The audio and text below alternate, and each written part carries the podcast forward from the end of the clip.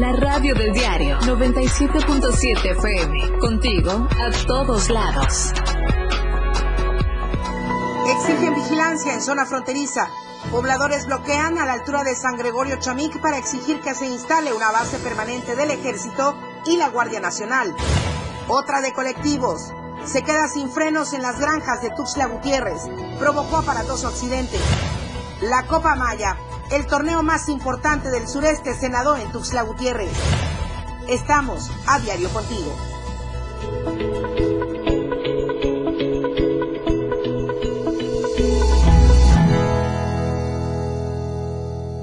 Estamos a diario contigo y contigo a todos lados a través de nuestro impreso, por supuesto del 97.7 de FM, la radio del diario y también de las plataformas digitales de Diario de Chiapas Multimedia, en Twitter, arroba Diario Chiapas, en Instagram, Diario de Chiapas Oficial, en Facebook como Diario de Chiapas y en YouTube como Diario de Chiapas TV. Mi nombre es Lucero Rodríguez Ovilla. Muy buenos días, bienvenidos a la información en punto de las 8 de la mañana aquí en AM Diario. Vamos a ir con las temperaturas justamente en esta mañana de martes 19 de julio de 2022. El clima en Diario TV Multimedia.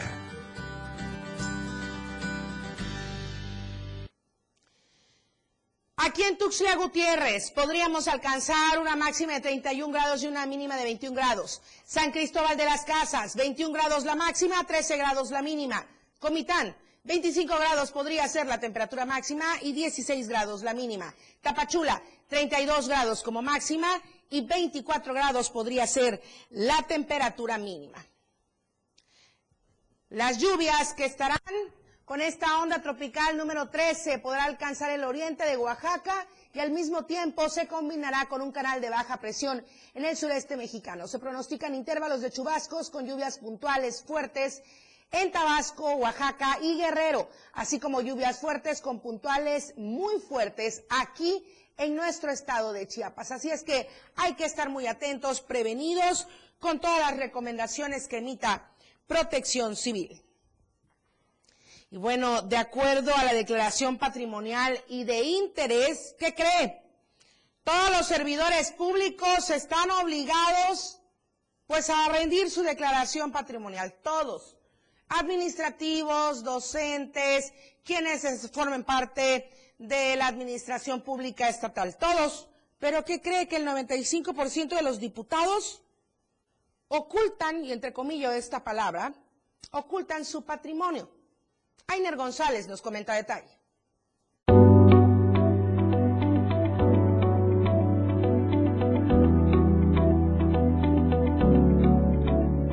El 95% de las y los diputados que integran la sexagésima octava legislatura del Congreso del Estado de Chiapas no están de acuerdo con hacer públicos sus datos patrimoniales. De los 40 diputados y diputadas que integran la actual legislatura, solamente dos autorizaron dar a conocer los datos actuales de sus ingresos, de sus bienes inmuebles, de sus bienes muebles, de sus inversiones y hasta de sus deudas. Esto como parte de las obligaciones que tienen los servidores públicos en México. Tras una revisión a detalle en la Plataforma Nacional de Transparencia, Diario de Chiapas corroboró que los 40 legisladores presentaron a tiempo la declaración de modificación de situación patrimonial y de intereses mayo 2022, siendo el diputado Marcelo Toledo Cruz y la diputada Alejandra Estefani Coutinho Martínez, ambos de Morena, los únicos en estar de acuerdo en hacer públicos sus datos patrimoniales. En el caso del diputado Marcelo Toledo, este declaró contar con dos casas, dos terrenos, tres vehículos automotores, una cuenta bancaria y un adeudo bancario, mientras que la diputada Alejandra Coutinho declaró contar con una casa y dos vehículos automotores. Sin embargo, la presidenta de la mesa directiva, como el presidente de la Junta de Coordinación Política de la 68 octava legislatura, quienes son la imagen institucional del Congreso y quienes han destacado privilegiar la transparencia y la rendición de cuentas, la actual administración ambos oculta sus ingresos, sus bienes, inversiones y adeudos. De acuerdo a la Secretaría de la Honestidad y Función Pública del Estado, la declaración patrimonial y de intereses es un instrumento que se encuentra previsto en los artículos 26 y 27 de la Ley de Responsabilidades Administrativas para el Estado de Chiapas, con el fin de verificar la situación o posible actualización de algún conflicto de interés según la información proporcionada, dando el seguimiento de la evolución y la verificación de la situación patrimonial de dichos declarantes, es decir, detectar posibles actos de corrupción. Para Diario de Chiapas, Ainer González. Así el 95% de nuestros diputados locales. Y vamos a ir a otro nivel, justamente hablando de legisladores, pero en esta ocasión de la diputada federal Jamie Yasmín Aguilar. Ella presentó una queja ante la Comisión Estatal de los Derechos Humanos por los señalamientos realizados por la gobernadora de Campeche, Laida Sansores. Acompañada por legisladoras, regidoras, integrantes del Organismo Nacional de Mujeres Pristas, así como del dirigente estatal del PRI en Chiapas, Rubén Suar, la diputada federal Jamie Yasmín Aguilar presentó este lunes 18 de julio una queja ante la Comisión Estatal de Derechos Humanos por los señalamientos de la gobernadora de Campeche, Laida Sansores, por afirmar que tiene en su posesión material íntimo de las integrantes del grupo parlamentario del PRI en la Cámara de Diputados. La legisladora del tricolor manifestó que los señalamientos de la gobernadora afectan sus derechos humanos, además de que sus expresiones verbales han sido misóginas, ya que violentan la dignidad de todas las mujeres que están presuntamente involucradas en esta acción que se lleva a cabo desde Campeche. Este hecho, advirtió la legisladora, que no solo es posiblemente constitutivo de delito, sino que son actos de violencia mediática, violencia institucional, violencia directa y a los derechos humanos. Flor Ángel Jiménez exigió una investigación pronta y eficaz en el que se lleve a cabo la identificación y enjuiciamiento de los posibles responsables de las violaciones a los derechos humanos, así como el esclarecimiento de los hechos. Con fundamento en dichas disposiciones y lo previsto en la ley de la Comisión Nacional de los Derechos Humanos, las periodistas solicitaron se otorguen medidas cautelares para evitar la consumación irreparable de las violaciones denunciadas o la producción de daños de difícil reparación para las afectadas. Para Diario de Chiapas, Ainer González. Y hablando de denuncias, los habitantes de López Mateos, allá en Cintalapa, de esta comunidad, dicen que el comisariado ejidal ya tiene la consigna. Quien no pague, no pasa. ¿Qué sucedió ahí, Marcos Ramos? Muy buenos días. Adelante, Marcos Ramos, con tu información. Muy buenos días. Creo que no hemos logrado contactar con Marcos Ramos. Ahorita vamos a volver a intentarlo. Mientras tanto, otra queja, otra más del Conejo Bus con todo este tema. Y lo que se pide es que vuelva este servicio a los usuarios de Tuxtla Gutiérrez.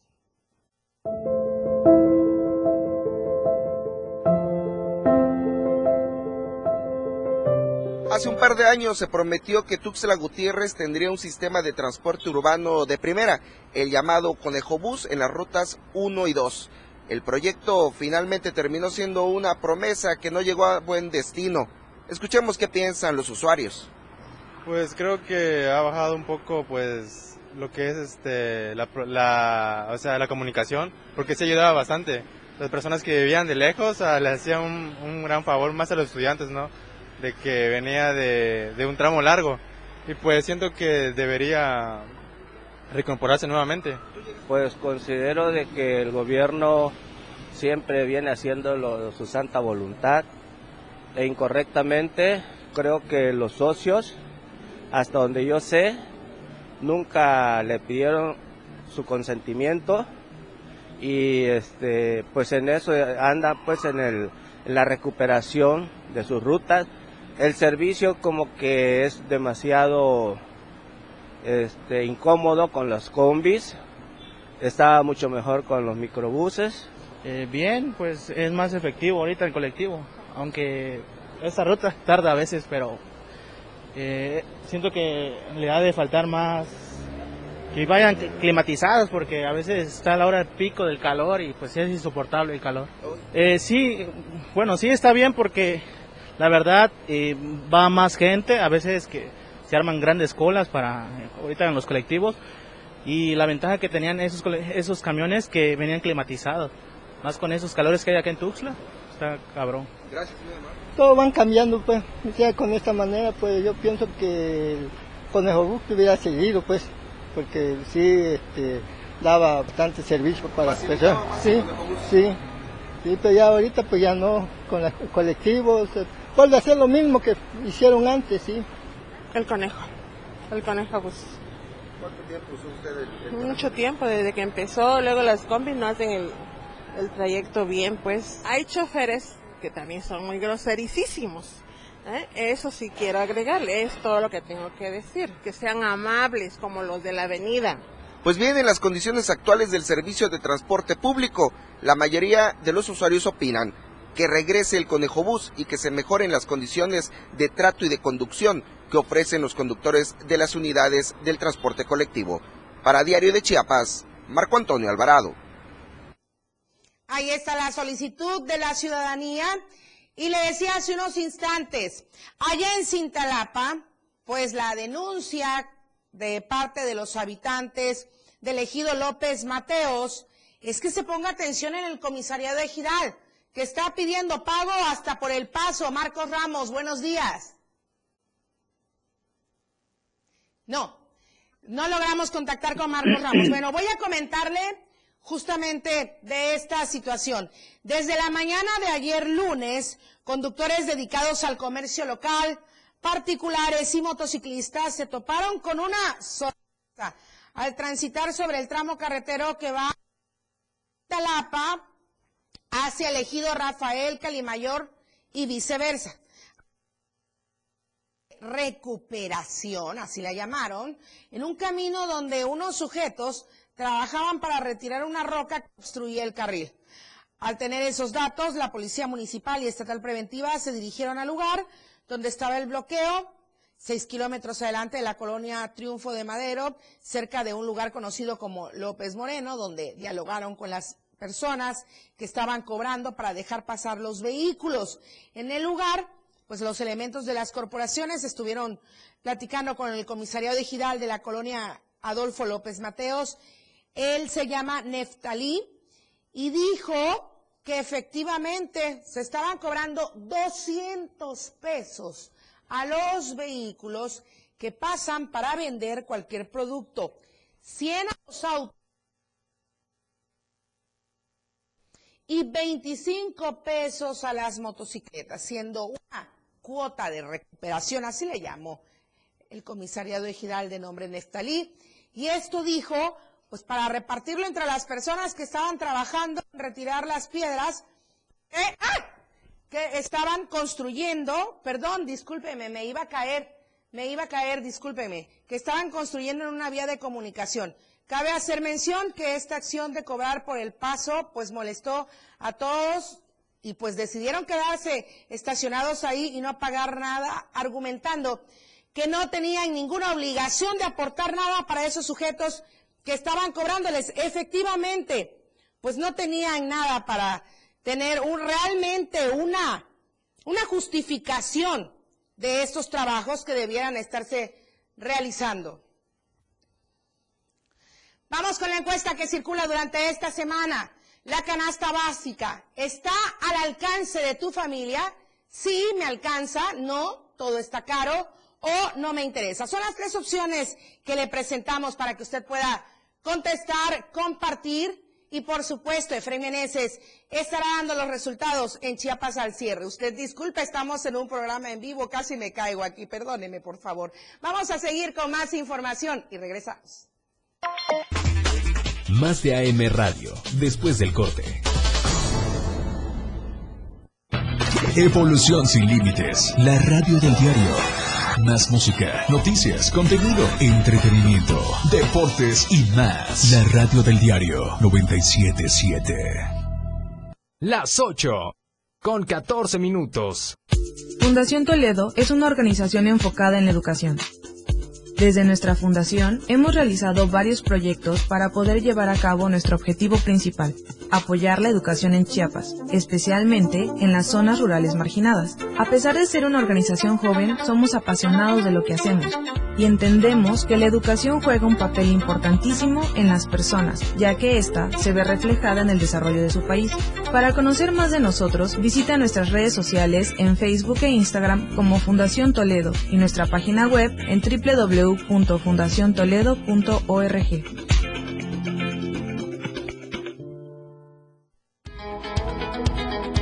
Colonia Paseo del Bosque Espéranos este miércoles 20 de julio a las 10 de la mañana en el Parque Principal. Denuncia Pública y Diario de Chiapas. Contigo. Ahora el rock puede sentirlo en radio. La radio del diario te presenta el mejor rock que marcó toda una historia a través de los años.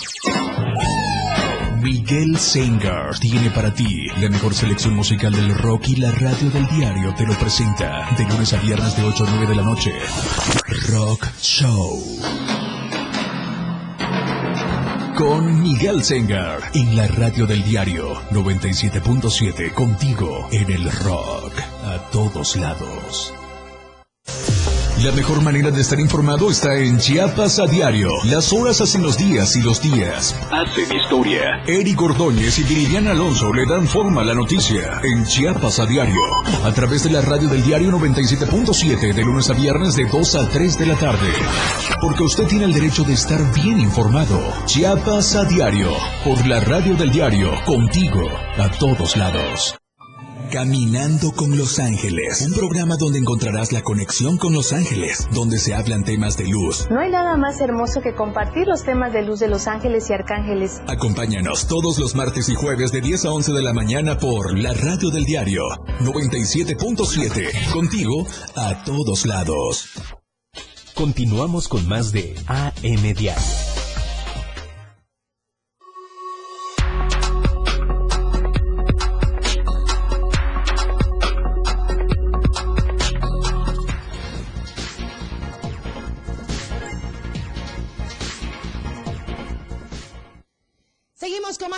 Información en AM Diario. Muchísimas gracias por escucharnos a través del 97.7 de FM, la radio del diario y por supuesto seguirnos en las plataformas digitales de Diario de Chiapas Multimedia. Voy a ir con Lucía Trejo porque los normalistas egresados aparentemente fueron defraudados con más de un millón de pesos que les vendieron los cursos y constancias apócrifas. ¿De qué estamos hablando, Lucía? Buenos días.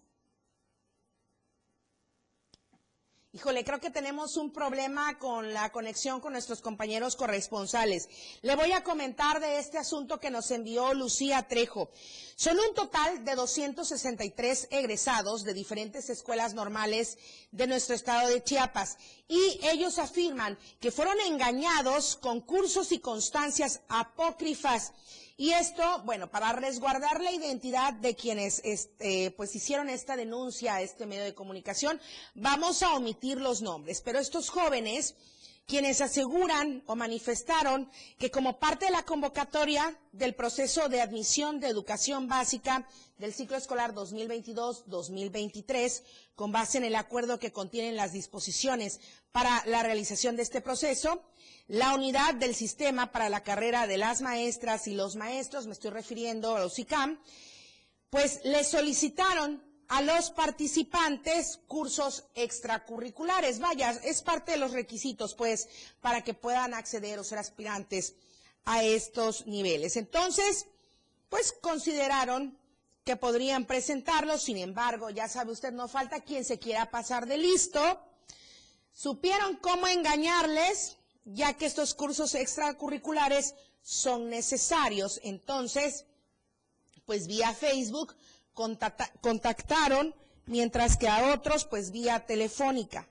Entonces, dicen ellos, voy a permitirme leer de manera textual esto que dijo uno de, de, de los denunciantes. Dice, en lo particular me sentía afligido por reunir todos los requisitos conforme a lo que ya se había dado en la convocatoria. Entonces, el doctor Jesús Emilio N. me ofreció el curso y me aseguró que el Centro Regional de Formación Docente e Investigación Educativa, el CRESUR, y el Centro de Actualización del Magisterio, el CAM, lo validaban. No dudé, dice, en tomarlo. Claro, mis compañeros y yo desconocíamos que la misma oferta fue para cientos de egresados de diferentes escuelas normales del Estado. Posteriormente, estos jóvenes fueron informados que el curso tendría un costo de 5.300 pesos. Algunos realizaron depósitos y otros transferencias a una cuenta del Banco Santander. Eh, eh, esta capacitación comenzaría el 16 de octubre del año 2021 a enero eh, del 2022 en el horario de 9 de la mañana y hasta las 13 horas. Y también el doctor Jesús Emilio N., de quien saben, trabaja con una escuela telesecundaria en Comitán, se comprometió a entregarles una constancia por 120 horas por estos cursos extracurriculares denominados Ecología del e-Learning Diplomado, Política y Legislación Educativa, con 40 horas, ambos de Cresur, y ambientes virtuales de aprendizaje de 40 horas, este último validado por el CAM. Pero Dicen, voy a retomar otra vez, supimos que se trataba de un engaño, un fraude y que nos vieron la cara cuando validaron los papeles. Ahí nos enteramos que fuimos víctimas, pero sorpresivamente éramos aproximadamente 100 y poco a poco se sumaron más. Sentí que las rodillas se me doblaban, creí que se trataba de un error, pero también pensé que podía quedar fuera del proceso por presentar documentos falsos, es decir, me confundía y bueno, en fin, se dio toda una situación de confusión. Los afectados localizaron mediante una llamada telefónica al llamado Jesús Emilio N., quien les respondió que procedería legalmente sin que hasta el día de hoy se dé una respuesta concreta. Y bueno, ya decidieron comenzar con la denuncia ante el Ministerio Público. Por lo pronto, allá en Cintalapa, para deslindarse de cualquier situación y responsabilidad, porque sí, es presentar en un proceso oficial documentos apócrifos. Pero yo quiero hacer aquí el comentario, por ejemplo, donde el rector de Cresur detalló los elementos de seguridad de las constancias. Sí los dejaron en claro. Y, por ejemplo, el director del CAM, Eric Preciado Flores, eh, dijo vía telefónica para este medio de comunicación, para Lucía Trejo, quien envió esta información, que tiene conocimiento de la existencia de constancias falsas y personalmente acudió a COSICAM para validarlas, pero lamentablemente son falsas. O sea, ellos estuvieron pendientes pues en este proceso. Entonces ahí habrá que hacer una investigación exhaustiva, dar con esta persona llamada eh, o conocida como el doctor este, el doctor Jesús Emilio N., para saber qué es lo que está sucediendo realmente con esta situación y bueno, realizar las investigaciones, ya dijeron, acudieron al Ministerio Público, estamos hablando de un proceso de un proceso que está, se supone, bastante resguardado, entonces ahí habrá que ver de dónde salieron estos documentos apócrifos. A mí lo que me quedó la duda y ya estaremos contactando a Lucia Trejo para que nos aclare. A ver, si llevaron o no el curso, se dio el tiempo estimado, pero si lo tomaron o no los muchachos, los egresados. Aquí las investigaciones obviamente continuarán su curso. Vamos a seguir con más información. Por inflación, el precio de la comida podría ir en aumento. Sí, pues es que hemos estado hablando del aumento de los productos en la canasta básica y en diversos. Entonces, por consiguiente, pues sí, los precios en los alimentos van subiendo. La inflación en México está trasladando el aumento en el precio de los productos a los restaurantes, a las fondas, a las cocinas económicas. Salimos a las calles de la capital a preguntarle a los propietarios de estos lugares cómo les está pegando el aumento en los precios de la canasta básica. Emprender ahorita en, esta, en estos tiempos es un poco complicado. ¿Por qué? Porque quisiéramos ofrecerle a nuestro cliente buenos precios, eh, calidad, pero con este aumento de precios pues es un poquito difícil, ¿no? El tratar de mantener con la competencia precios bajos, ¿no? Eh, las cosas han subido bastante, nosotros no les podemos subir mucho el precio por los comensales, si no ya no vienen, ¿no? Entonces tratamos de sobrellevarla. Igual antes este pues hacíamos compra cada tres semanas, ahorita cada dos, que este y es menos lo que compramos por lo mismo que está subiendo mucho. Eh, carne, gas está muy caro, la luz igual, la luz es cada vez más alto. Nada más tengo un refri, antes tenía dos y yo pago mensualmente y me viene carísima la luz, me, me viene arriba de mil pesos. Como hemos visto, muchos de los propietarios de estos lugares están tratando de contener la escalada de precios, aunque ya no descartan que en los próximos días puedan modificar incluso las cartas para poder solventar los gastos de estos negocios. Para Diario de Chiapas, Marco Antonio Alvarado. Más arrecho que el pozol, dice Adrianita Santos, don Heriberto Cruz Molina se levanta temprano para preparar su mercancía y ofrecerla porque pues hay que pararse a trabajar. De lunes a sábado desde las 5 de la mañana, Eberto Cruz Molina se levanta a preparar su mercancía, empanadas y un buen pozol arrecho que vende en las calles de la ciudad. Beto, como es conocido por su clientela, es originario del municipio de Cintalapa, de donde salió hace 30 años junto con su madre para probar suerte en la capital chiapaneca. Yo cuando yo vine aquí a la ciudad yo me quería regresar. ¿Por qué? Porque cuando uno viene de allá, tiene uno miedo a la ciudad y a mí me daba miedo cruzar las calles por los carros. Tiene 45 años y desde muy pequeño se ha asumido como un hombre homosexual, situación que también lo identifica, además de su gran sombrero, entre sus clientes debido a la picardía con la que usa su orientación sexual para vender sus productos cuando vi esto en internet en los en los que lo usan los los este los japoneses no cuando andan en el campo. Dije me gustan esos sombreros voy a comprar uno con ese ya la gente identifica no pues eh, primero que quiero pozol pero con el que tiene el sombrero grande decían. Y ahí, ahí me puse el arrecho pozol. Este y empecé a, dije yo pues voy a arrechear no Además de esta tradicional bebida, Beto también trabaja como vigilante en el estacionamiento del Parque Bicentenario, puesto que se encarga de su madre con quien vive. Con una flor detrás de la oreja y gestos exagerados, recorre las calles de la ciudad buscando ganarse el pan de cada día, recibiendo incluso miradas de desaprobación. que sí, he, pasado al, así vendiendo y me miran feo, pues. Pero como le digo, ah, eso no te tiene que importar tú sigue adelante. ¿Por qué? Porque tú comes de este personaje, la gente no va a venir y te va a regalar un plato de comida o te va a venir a dar un billete así nomás. Su pequeño negocio le ha dado para emplear a dos personas más, siendo el vendedor más arrecho que el pozol. Para Diario de Chiapas, Adriana Santos.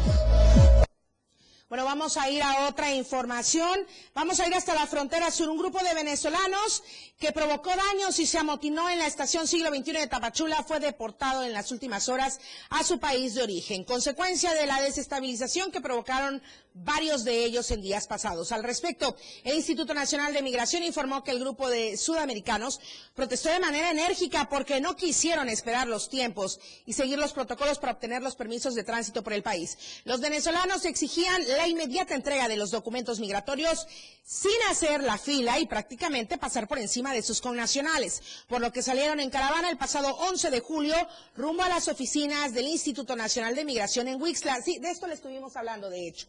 Pero Aquí fueron rescatados y trasladados a las instalaciones de la estación siglo XXI. A pesar de que el operativo se realizó sin hacer uso de fuerza y con la condescendencia de los foráneos, ya el viernes por la noche se amotinaron, quemaron colchones, además de ocasionar otros destrozos en las instalaciones, por lo que fue necesario que interviniera la Guardia Nacional y agentes federales. A bordo de un autobús, los casi 100 extranjeros fueron trasladados al Aeropuerto Internacional de Tapachula, desde donde despegó un vuelo del gobierno mexicano para trasladarlos hacia Caracas, en Venezuela, y pues sí ser recibidos por sus autoridades nacionales. El gobierno mexicano expuso que no permitirá que grupos opuestos a la disciplina en la intención de trámites migratorios busquen desestabilizar los protocolos que se han activado para la atención de extranjeros. La deportación no es ahora una elección por parte del Instituto Nacional de Migración, pero debido a esta desestabilización que provocaba este grupo, fue enviado de vuelta a su país. Vamos al siguiente corte comercial, regresamos con la información deportiva. Al regreso, más noticias, la radio del diario.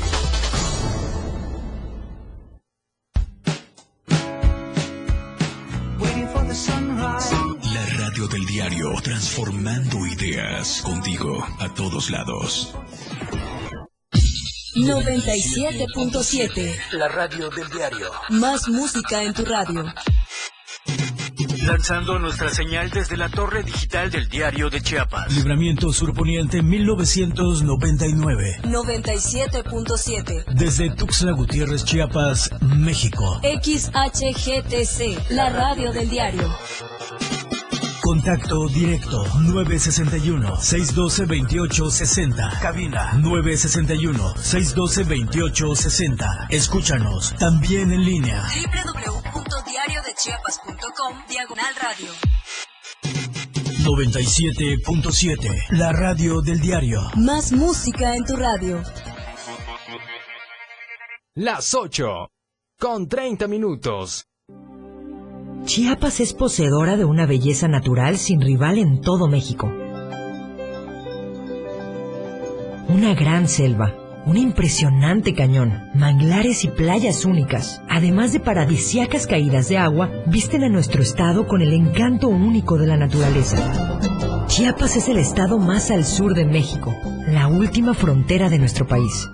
Aquí, en este rincón, que también fue el último territorio en añadirse a la República, se encuentra un paraíso de bellezas naturales listo para ser explorado. Ven y disfruta lo que Chiapas tiene para ti. 97.7, la radio del diario.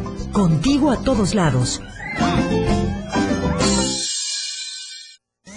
Por amor al arte. Todo lo relacionado al arte y la cultura de nuestro estado. Difusión de eventos, carteleras, conciertos, datos curiosos e invitados especiales. Por amor al arte. Domingos de 9 a 11 de la mañana por el 97.7. La radio del diario. Contigo a todos lados.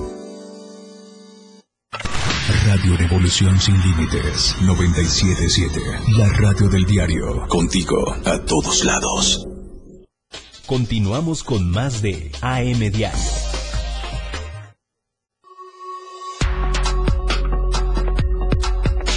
La radio del diario 97.7 FM. Contigo a todos lados.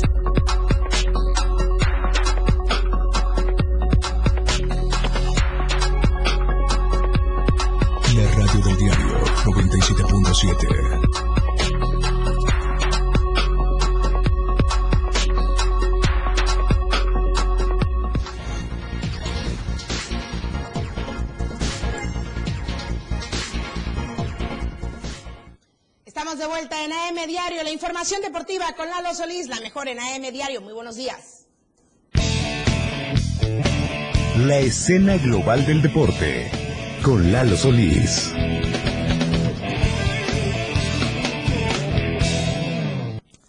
La mejor en AM Diario, te quedaste corta. La mejor de toda la barra programática porque es la única. ¿No? Vamos, sí, no hay, no hay otra este, sección deportiva en ningún otro noticiero, así que es la mejor. Es la mejor. Bueno, vamos a arrancar con la información deportiva y es que como usted pudo escuchar en el teaser de este, de este espacio, pues bueno, se, na- se nadó después de dos años de ausencia la 37 edición de la Copa Maya, uno de los torneos de natación más importantes en todo el sureste mexicano y que reunió a más de 300 competidores en el Club Orcas de Chiapas. Pero para qué le cuento más, escuche más o menos cómo nos detalló Mario Maldonado del Club Orcas de Chiapas lo que fue este torneo. A cabo eh, la 37 edición del evento Copa Maya 2022 a nivel sureste. Estamos teniendo la participación de casi 300 nadadores. Eh, está visitándonos Tabasco, Yucatán, Chiapas. Eh, iniciamos el día de ayer. De los 300 nadadores, por lo general, los nadadores de fuera nos visitan eh, cuatro acompañantes por un nadador. Estábamos sacando un promedio el día de ayer, de acuerdo a los espacios que tenemos, y tenemos un promedio de 300 nadadores y un promedio de 900 personas, más o menos, mil personas dentro de las instalaciones del Club Orcas de Chiapas. Y bueno, Dijo Mario Maldonado Solís, le decía, eh, la natación, una de las disciplinas que más medallas ganó en los pasados nacionales CONADE eh, 2022, no se detiene, tiene mucha actividad y pues bueno, escuche lo que dijo el presidente de la Asociación de Natación del Estado de Chiapas, Juan Manuel del Pino Delia. Que con esta nueva administración iba a cambiar todo. Resulta que eh, nuestros eventos nacionales que son clasificatorios para Juegos con NADE se celebran siempre en diciembre. Y según este eh, las autoridades dicen que ellos para diciembre no tienen presupuesto. Siempre vamos a los Juegos Nacionales, a, Campeonato Nacional, al selectivo para calificar a Juegos con ADE. Con ADE siempre vamos sin recursos, desgraciadamente. No sé cuál es el motivo, siempre les pasamos nuestra programación, siempre les decimos, oigan, nuestro evento ha sido en estas fechas, la titular de la, del Indeporte es nadadora y sabe de estas, este, ¿cómo se dice?, irregularidades que se dan en el deporte, pero aún así este, no destinan un presupuesto para la natación. Eh, a mi parecer eh, hemos tenido muy poca oportunidad de tener apoyo. Ahorita tenemos apoyo por parte del gobierno, sí, pero del titular del gobierno y no tanto de la, de la, del titular del Indeporte. Es decir, se hicieron gestiones ante el gobernador para que nos diera el apoyo y pudiéramos viajar ahorita al Campeonato Nacional de Verano, curso largo, ¿no? Y esas son las problemáticas que siempre tenemos. Siempre tenemos un no. En cualquier momento que vayamos a pedir un apoyo, siempre tenemos un no. No, ahí está lo que dijo Juan Manuel del Pino Delia, que también, pues bueno, eh, matizando un poco esta declaración, decía que no es un problema que sea de esta administración, que lo han sufrido normalmente, pero que ellos pensaban que justamente en este periodo pues iba a ser distinto eh, por todas las circunstancias que tiene ahora el Indeporte. Pero bueno, ahí está de lo que pasó en la 37 edición de la Copa Maya, que pues bueno, ahí estuvimos presentes, ¿eh? para que después no digan que nada más somos puro chisme. Vamos a platicar un poquito de softball y es que se disputó la jornada 6 del torneo municipal femenil con dos partidos que fueron bastante atractivos en el Diamante de Cañahueca y uno de ellos lo esperaba mucho eh, aquellos aficionados. Mientras vemos en pantalla el duelo que se dio entre Avíos y Guerreras que terminó 12 carreras a 7 en favor de los actuales campeonas del torneo de la categoría, pues bueno, en el otro compromiso que era, eh, le decía, uno de los esperados eh, en esta competencia. Reales y Apache se trenzaron en una verdadera batalla para eh, buscar la victoria. Eh, se definió hasta el último instante del juego con un cuadrangular en el cierre del séptimo episodio que le dio el triunfo a Reales, cinco carreras por cuatro ante Apache. Solamente hubo dos compromisos. Panteras, Ámbar y Águilas no vieron actividad en esta que fue la jornada seis concluyendo pues la primera vuelta de este torneo que está pactado a tres y que pues ya va teniendo este tipo de compromisos. Así que todos los domingos usted ahí en Cañahueca puede disfrutar de estas acciones del torneo femenil que vea ni más ni menos es bastante espectacular. Así que bueno, triunfo de Reales y triunfo de Avíos en esta jornada que únicamente tuvo dos compromisos allá en Cañahueca.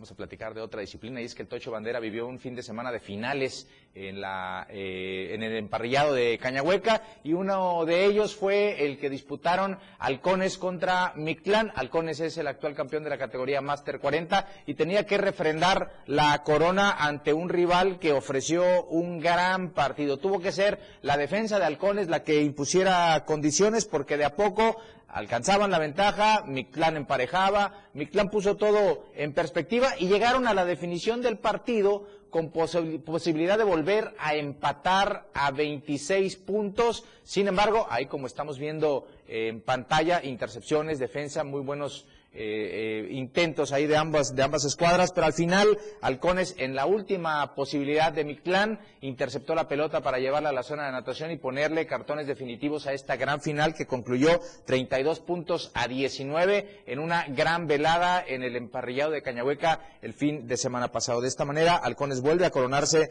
en la categoría Master 40 en una final que, insisto, fue, fue bastante, bastante interesante. Otros eh, partidos que se disputaron, hubo semifinales del torneo varonil A, donde Powerbox se impuso 51-13 a Jóvenes Titanes, y otro juego que fue también bastante dramático, la otra semifinal de Herdwood ante Águilas Reales, que ganó Herdwood 30 puntos a 24. De esta manera, Powerbox y Herdwood se disputarán el título de la categoría varonil A en la Liga Municipal de Tocho Bandera. Así que bueno, ahí está. Felicidades a Halcones que de nueva cuenta se coronaron campeones y estaremos a la espera de esta otra gran final.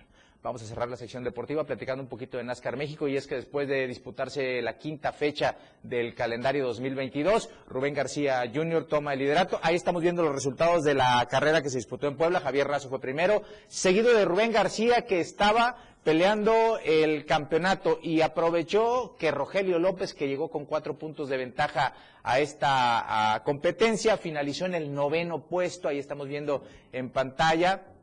Eh, eh, ahí aparece como décimo, pero si pueden ver, Andrés Pérez de Lara pertenece a la categoría Challenge, por eso terminó noveno Rogelio López, quien era líder con solo cuatro puntos de ventaja, y de esa manera hay, nuevo líder ya en la NASCAR México. Los resultados de esta fecha, eh, Razo fue primero, Rubén García Jr. fue segundo y Enrique Vaca finalizó tercero, mientras que en la Challenge Andrés Pérez fue primero, Julio Rejón segundo y Jorge González fue tercero, mientras que en los Trucks Nico Rivas fue primero, Eloy Sebastián fue segundo y Javier Quirós fue tercero. La sexta fecha del serial eh, NASCAR se va a disputar en San Luis Potosí el 6 y el 7 de agosto y nosotros estaremos muy pendientes de todo lo que acontece en el resto del calendario que cada vez se pone más interesante. Ya estamos viendo pues algunos de los ganadores. Y pues bueno, yo lo quiero invitar como cada ocasión que estamos aquí en AM Diario a que en punto de la una de la tarde nos siga a través del 97.7 de FM para la remontada donde ampliaremos más información.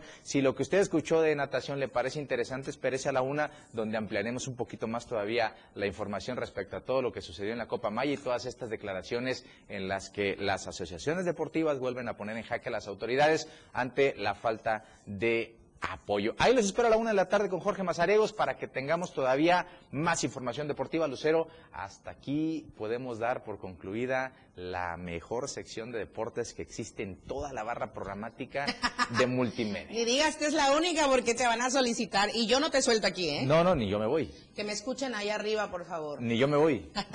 El dios de los deportes. Por ahora. queden a M Diario, por favor. Por muchas ahora. Gracias. Por ahora. Gracias, Lucero. ¡Oh! Bueno, La información muchísimas deportiva. gracias, Lalo Solís. Fuertes declaraciones en exclusiva. Nada más falta la No, máscara. ya está, ya estoy entrando al, al que se va a quedar ya de titular por siempre aquí en el mediario que está, no le tocaba, pero pues aquí está. Muchísimas gracias, Lalo. Escucharemos la controversia. Va a haber mucho, ¿eh? Va Eh, haber lo mucho. sé, lo sé. Ayer los estuve escuchando en la remontada a la una de la tarde seguramente hoy le darán todavía más. Muchas Vamos a ver gracias. si alguien se lleva el balón y la taza. Ayer no se la Ah, pudo llevar nadie. todavía no. ¿Y de qué se trata, pues? Pues nada más hacemos una preguntita, nada más que el titular del programa de repente Bueno, se pone algo exigente. Bueno, es que ustedes ya, de verdad, ¿qué quieren? Ya, de verdad, ya.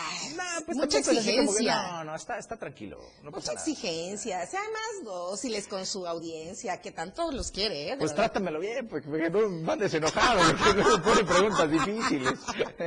Bueno, muchísimas gracias, Lalo Solís. Muy buenos Lucero, días. buen día. Bien, vamos a tratar de enlazar con mi compañera Adaibet Morales en la meseta Comiteca Tojolabal, porque desde ayer está el bloqueo a la altura de San Gregorio Chamic para exigir que se instale una base permanente del Ejército y la Guardia Nacional ante la situación de inseguridad en esta zona del Estado. Adaibet, continúa el bloqueo. Buenos días. Híjole, no. No, no, no, no, podemos enlazarla. Muchísimas gracias. De todos modos, Adaibet, tenemos un problema técnico. Le reitero las disculpas. Sin embargo, le voy a comentar. Pues sí, continúa este bloqueo carretero, porque habitantes de la zona de riesgo, tanto del municipio de La Trinitaria y de frontera Comalapa, al ser colindantes con la frontera de Guatemala, nuevamente se instalaron en bloqueo para exigir seguridad. Están reclamando la presencia de corporaciones estatales y federales para que se restablezca el orden y puedan vivir tranquilos. Ante la exigencia, desde ayer lunes por la mañana, los pobladores definieron bloquear a la altura del poblado de San Gregorio Chamic. Una de las demandas es que estén la Guardia Nacional y el Ejército Mexicano, ya que cuentan con la preparación y armamento para hacer frente a todo lo delictivo. Y este bloqueo continúa a esta hora de la mañana. Así es que atención ahí en San Gregorio Chamic. Así que tome esa consideración. Está, están ahí con el bloqueo en la exigencia de seguridad. Vamos a ir a la nota roja de la verdad impresa, Diario de Chiapas. Lo que acontece minuto a minuto. La Roja, de Diario de Chiapas.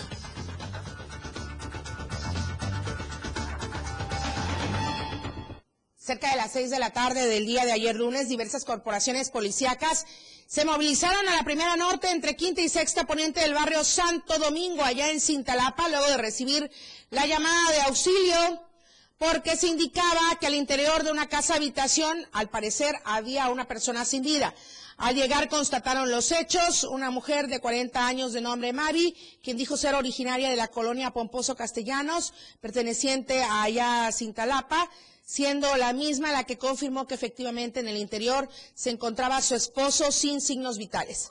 Les dijo además que su pareja se llamaba Lizardi Rodríguez Acosta, tenía 43 años de edad, era originario de la misma colonia y que el fin de semana se había quedado solo en casa, pero ya para ayer lunes por la tarde que regresaron, pues lo encontraron tirado en el patio en avanzado estado de descomposición, asegurando desconocer qué es lo que había pasado o qué, cuál fue el motivo, qué sucedió.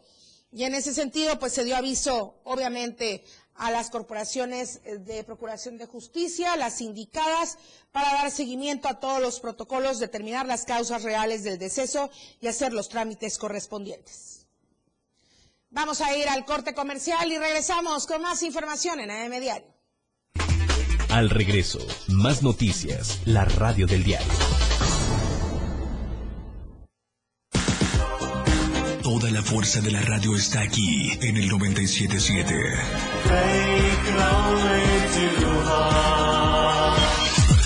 Las 8 con 45 minutos. Para comenzar tu fin de semana con estilo, Vuelta el Beat. Música que se genera en los mejores clubs del mundo. Todos los viernes y sábados de 9 a 11 de la noche. Lo mejor de la música electrónica lo escuchas ahora en las tornamesas. DJ Guni y DJ Anali OG tienen para ti los mejores sets mezclados en vivo. Suelta el Beat en la radio del diario 97.7. Contigo a todos lados. La escena global del deporte.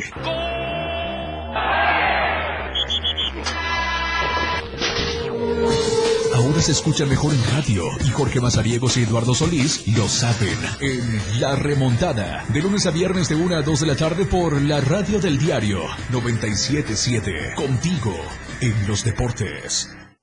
Aquí no se habla mal, se dice lo que es. Salud física y mental. Música, notas y movimiento.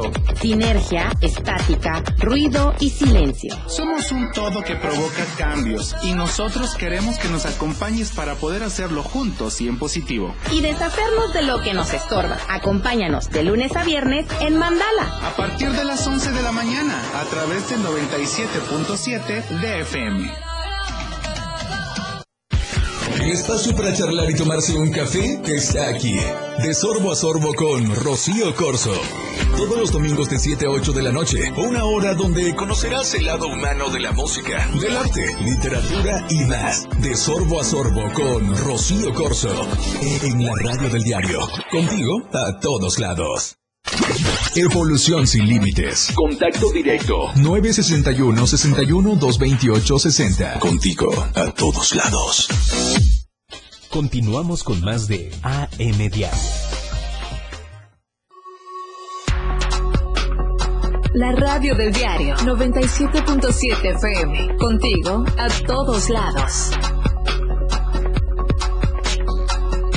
La radio que quieres escuchar. 977.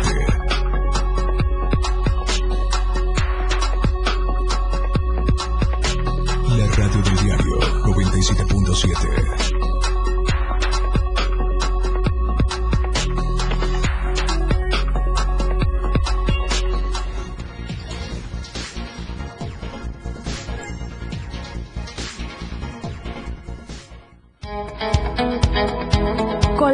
Paseo del Bosque. Espéranos este miércoles 20 de julio a las 10 de la mañana en el Parque Principal. Denuncia Pública y Diario de Chiapas. Contigo. Ahí está, Diario de Chiapas se acerca a usted a través de denuncia pública con don Felipe Alamilla, la voz del pueblo. Mañana toca en Paseo del Bosque aquí en Tuxtla Gutiérrez, así es que acérquese y haga sus respectivas denuncias ciudadanas. Voy a seguir con más información de la nota roja porque desafortunadamente tenemos otra de colectiveros. La mañana de ayer lunes, un colectivo se volvió a quedar sin frenos en una pendiente de la colonia Las Granjas. Imagínense, es que es de, de verdad, de verdad es demasiado peligroso. A su paso, golpeó un taxi para finalmente impactarse con un vehículo particular. Todos quedaron como acordeón, de verdad, compactos. Policías dijeron a los medios que fue a eso de las nueve horas cuando se registró el percance en la avenida Tlaxcala y calle Tapachula, de allá de las granjas, aquí en Tuxtla Gutiérrez, en donde un transporte público de la ruta 13 con número económico 03 se quedó sin frenos. Según el conductor, justo se dirigía al taller mecánico, cuando tomó la pendiente sintió que no le respondían los frenos y para evitar impactarse contra una vivienda pasó a golpear un taxi Nissan y terminó estrellándose en la parte trasera de un Volkswagen Pointer. Afortunadamente único, únicamente daños materiales. Lesionados no se reportaron, afortunadamente. Comentarle también que elementos de la Policía Estatal y Policía Municipal allá en San Cristóbal en coordinación con tránsito, instalaron puestos de revisión de unidades en donde aseguraron decenas de motocicletas en la zona poniente y norte de San Cristóbal. Qué bueno. Hay que revisar estas motocicletas. Eh, sus conductores o algunos de los conductores, no digo que específicamente de estas, pero en unidades como estas han provocado muchas situaciones de riesgo allá en San Cristóbal. Esto como resultado de los operativos realizados en la ciudad durante los dispositivos de inspección que se colocaron en diferentes puntos. Se aseguraron motocicletas que infringieron diferentes reglamentos de tránsito municipal. Un total de 104 unidades fueron revisadas, de las cuales 45 pues fueron retiradas con el polarizado, por ejemplo, los automóviles. 39 motocicletas fueron aseguradas e infraccionadas por no portar casco de seguridad, licencia de manejo y tres placas de circulación las cuales fueron puestas a disposición del juez en turno obteniendo un total de 90 infracciones generadas por distintas faltas administrativas al reglamento de tránsito vigente. Así es que ahí también una entradita para el ayuntamiento, ¿verdad? Miles de pesos en daños materiales fue el saldo de un accidente de tránsito registrado sobre el periférico norte a la altura de la colonia La Hormiga, allá en San Cristóbal también. Diferentes cuerpos de seguridad y emergencia acudieron al lugar para auxiliar a personas que sufrieron crisis nerviosa. El hecho se dio la tarde de ayer lunes cuando una pipa de agua perdió los frenos, otra que perdió los frenos, igual en una pendiente se volcó, aplastó a un vehículo que estaba estacionado, afortunadamente únicamente estacionado, no hay lesionados y al lugar acudieron las corporaciones a brindar auxilio. Por otra parte, una persona del sexo masculino quedó gravemente lesionada al sufrir un accidente de tránsito cuando iba a bordo de su motocicleta justamente sobre el tramo carretero federal San Cristóbal Tuxtla Gutiérrez, la libre, pues diferentes cuerpos de seguridad y de emergencia acudieron al lugar. El accidente se dio la tarde de ayer lunes a la altura del poblado San Felipe, cuando un joven motociclista se impactó con un vehículo saliendo disparado de la moto, perdiendo el conocimiento.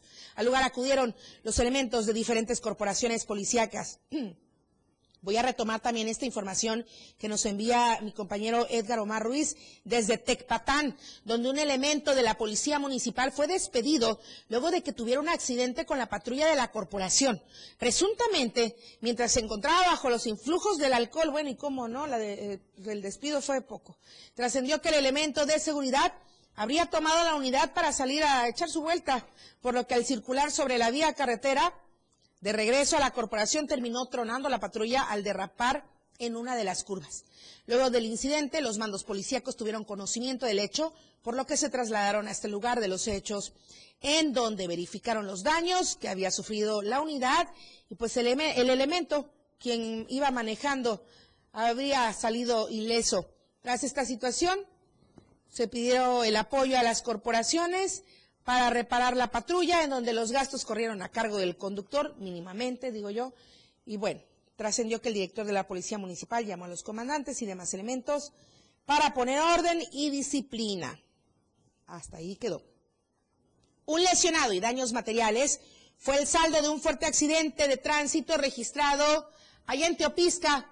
El hecho se dio cuando un motociclista perdió el control, salió disparado de la unidad, provocando severas lesiones en su anatomía Así es que el percance se dio sobre el tramo carretero federal Teopisca-San Cristóbal. Los vecinos que transitaban en el lugar localizaron a esta persona con fuertes lesiones, le brindaron el auxilio, eh, pues lo trasladaron de manera inmediata al Hospital de las Culturas, mientras la motocicleta pues fue retirada por tránsito municipal y trasladada al corralón en Teopisca. Allá en Comitán, con severas lesiones, quedó el conductor de una motocicleta tras ser embestido por el chofer de un vehículo que se dio la fuga. Este percance ocurrió la tarde de ayer lunes sobre el bulevar de las Federaciones a la altura de la Plaza Las Flores. Los paramédicos de protección civil acudieron al recibir el llamado de auxilio. Era una persona del sexo masculino de aproximadamente 25 años de edad, quien estaba sobre la cinta asfáltica. Para su valoración médica, le trasladaron al Hospital General de Comitán, mientras que su unidad fue al Corralón. Y bueno, las autoridades correspondientes deslindaron las responsabilidades.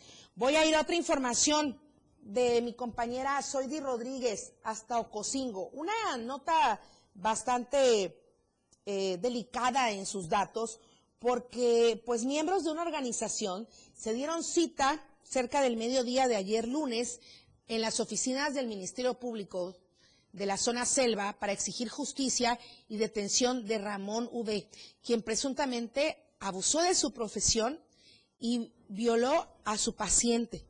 De acuerdo a los datos recabados, la familia mencionó que los hechos ocurrieron cerca de las 10 de la mañana de ayer mismo, ayer lunes, cuando una joven llegó al consultorio Pharmamedic en una consulta para pues retirar el DIU, cuando el doctor abusó de ella y tras esta lamentable situación, la joven se levantó y huyó del lugar para pedir pues el apoyo a su familia. La multitud enfurecida, y si esto es real, pues cómo no van a estar enfurecidos, llegó hasta el consultorio para detener al médico y entregarlo al Ministerio Público para que se hiciera justicia. Ante esto, pues el doctor negó lo sucedido, fue trasladado a la comandancia para investigar o iniciar las investigaciones, mientras la paciente también fue llevada a las instalaciones para realizar pues las indagaciones correspondientes. Estadísticas, reportes, información. COVID-19. El panorama COVID, ¿cómo se presenta hasta las últimas 24 horas? Son 86 casos positivos en el estado de Chiapas, de acuerdo a las cifras oficiales emitidas por la Secretaría de Salud. Los municipios que presentaron los nuevos casos, los que van punteando, son los que le voy a mencionar. Tuxtla Gutiérrez, Villaflores, Arriaga, Tapachula, Pichucalco, Tonalá, y bueno, son los que tienen mayor número de casos por contagio de COVID. Y estos se presentaron en 51 mujeres y 35 hombres desde un añito de edad hasta los 65 o más años de edad. Así es que siempre usted ya sabe las recomendaciones que dan las instituciones de salud, la sana distancia, el lavado de manos frecuente, no tocarse la cara, los oídos, la boca, la nariz, los ojos, no saludar de beso, de abrazo, el cubrebocas necesario, indispensable, aunque creamos que no, pues sí, es indispensable. Y por supuesto, acudir a los módulos de vacunación y cumplir con el esquema completo. Nos vamos. Muchísimas gracias por haber estado con nosotros durante esta transmisión de AM Diario. Soy Lucero Rodríguez Ovilla. Le espero mañana, 8 en punto de la mañana. En los controles de radio está Manolo Vázquez y en los controles de tele haciendo magia está Charlie Solís. Muchísimas gracias. Muy buenos días. Desde temprano usted quedó informado. Aquí vemos la, la incidencia delictiva. Empezaremos. AM Diario. Nuestro compromiso entregarle los sucesos que generan noticias. AM Diario. La noticia al momento por la radio del diario 97.7. AM Diario. La radio del diario. Editorial de la radio del diario. ¿De qué presumen los petistas Sonia Catalina Álvarez?